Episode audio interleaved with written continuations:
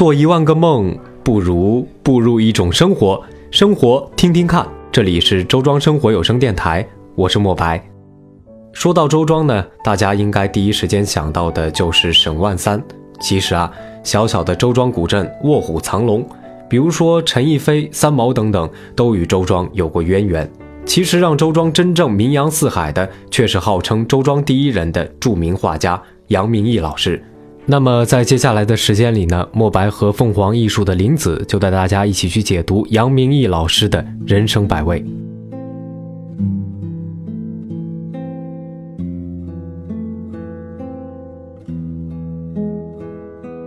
一九八七年，他坐在纽约曼哈顿公共图书馆翻阅画册，收到了来自台湾作家张曼娟的一封信。民义先生，收信平安。去年暑假，有大陆翻台后，苏州的雨，西湖的雾，南京的梧桐，持续的、交替的在梦中出现。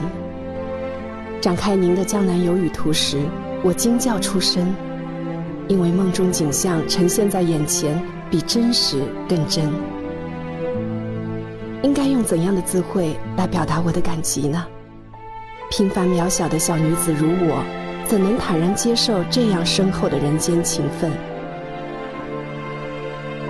真高兴，我此刻在台北，自在愉悦地给身在纽约的您写信，为的是以一种美感的激动。谁能拒绝美？下一次，也许在苏州，也许在纽约，任何时间，任何地方。中国人说：“人生何处不相逢。”此刻，《江南有雨图》悬在墙上，将在不意间聆听到雨声或水声。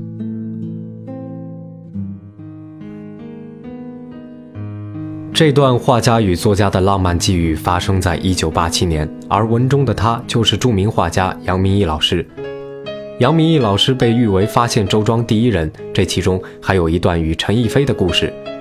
一九八二年夏天，陈逸飞先到欧洲进行了为期两个月的旅行和考察，然后返回国内，消化和整理欧洲之行的文化成果，并到江南水乡深入生活，积累下一轮创作的素材。临下乡的时候，陈逸飞与老朋友杨明义相约见面了。杨明义建议陈逸飞集中画一批表现江南水乡生活的作品，并邀请他到古镇周庄去写生。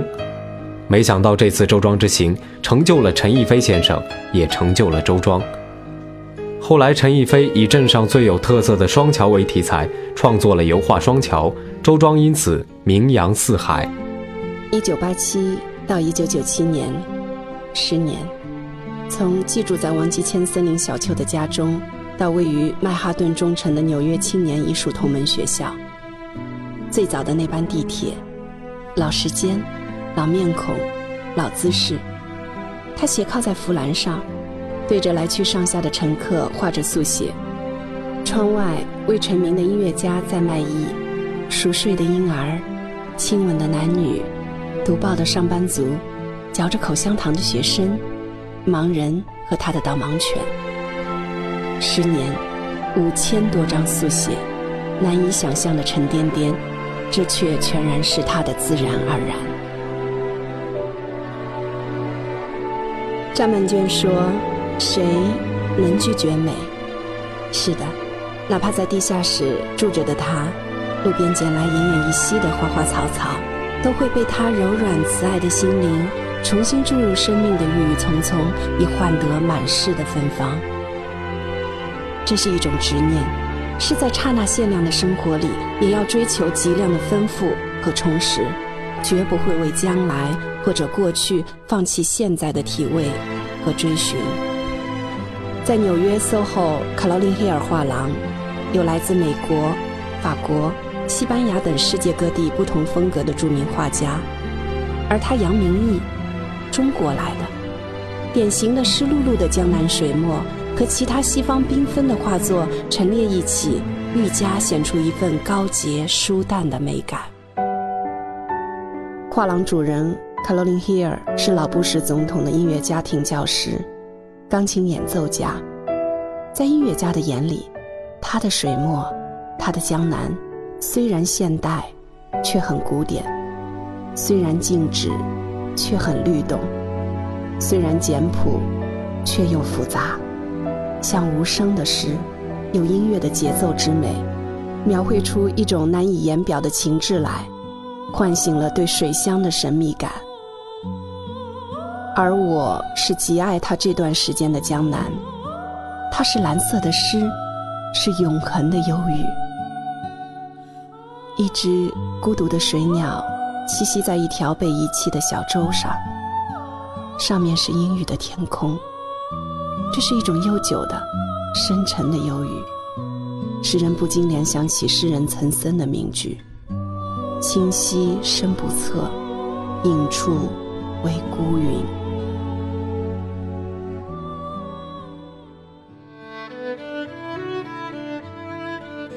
杨明义老师擅长山水，多以江南水乡风光入画，所作笔墨淋漓，格调清新典雅，富有浓郁的抒情意味和乡土气息。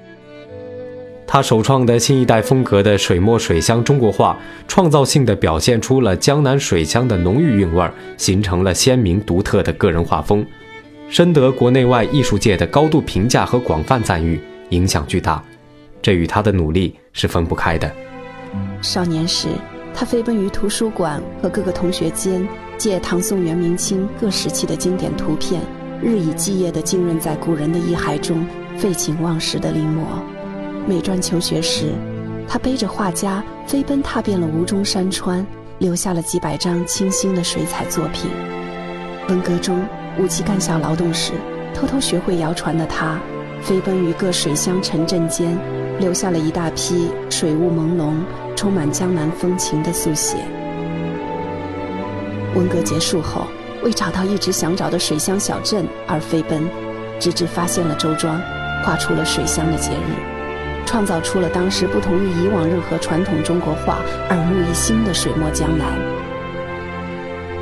此后，画家的他一直在路上行走着，为追赶在太阳升起前看到峡谷美疯了的日出而飞奔。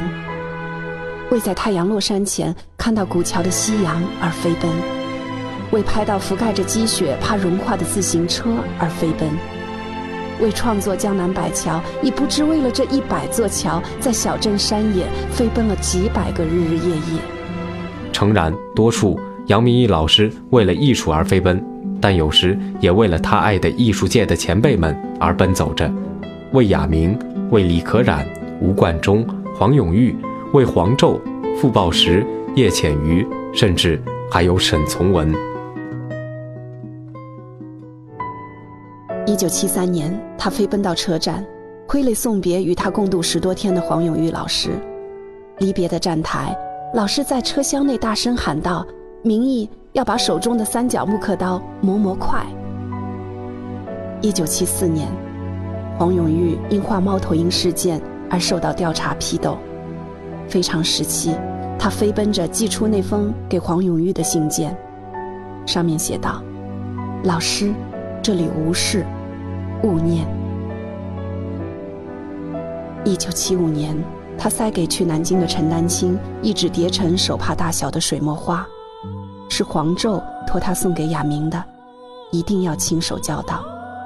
丹青好奇地偷偷展开，是墨色如新的枝枝杈杈。画着满纸的鸟雀啊！原来那一辈的画家在那样的年代是如此靠着书信画作，暗中偷偷地递送着温暖与牵念。一九七九年，他和沈从文匆匆地散步，从九如巷到马一科的近日楼。三十分钟，风一般的两位男子。风一般的疾走，边走两人边淋漓畅快地聊天。如果不是见到墙壁上悬挂的沈从文先生当年赠予他精妙的蝇头章草，我定认为这只是电影中讲述的传奇。一九八一年，北京央美的求学时光，他又飞奔于各个老师家中谈艺求道，直至最后一班地铁关闭。月光下。只得沿着长安街的红墙奔跑着回到学校。一九八五年，他又带着吴冠中夫妇飞奔在无人的周庄小镇写生创作。临别前，在赠予他书的扉页上留下：“此种感受，往往与名利相遇。”吴冠中一九八五年五月于周庄的深情字句。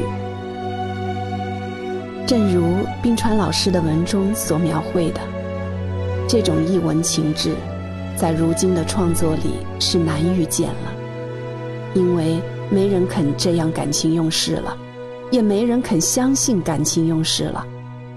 这是诗的价格，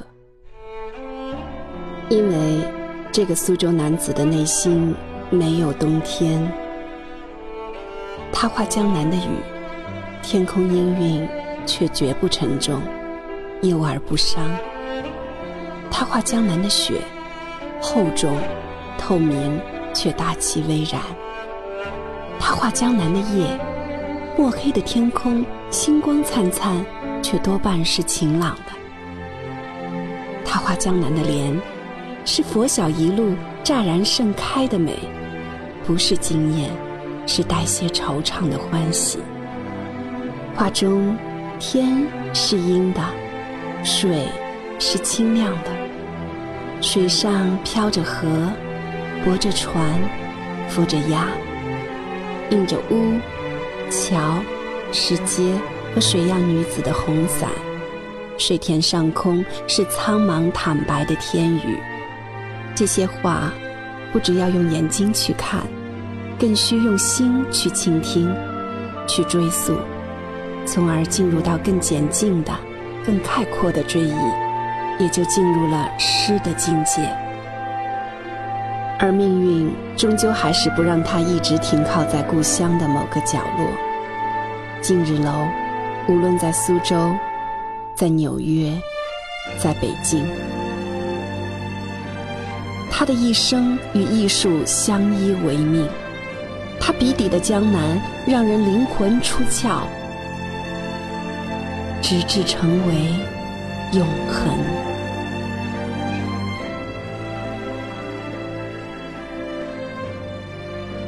感谢收听今天的节目，我是莫牌，这里是周庄浅江街十一号生活家。想要收听和了解更多活动及节目的朋友呢，可以关注我们的官方公众微信号，搜索“周庄生活家”，声是声音的声。你也可以加入到我们的互动 QQ 群，群号是二二九零七幺七幺幺。咱们下期节目不见不散。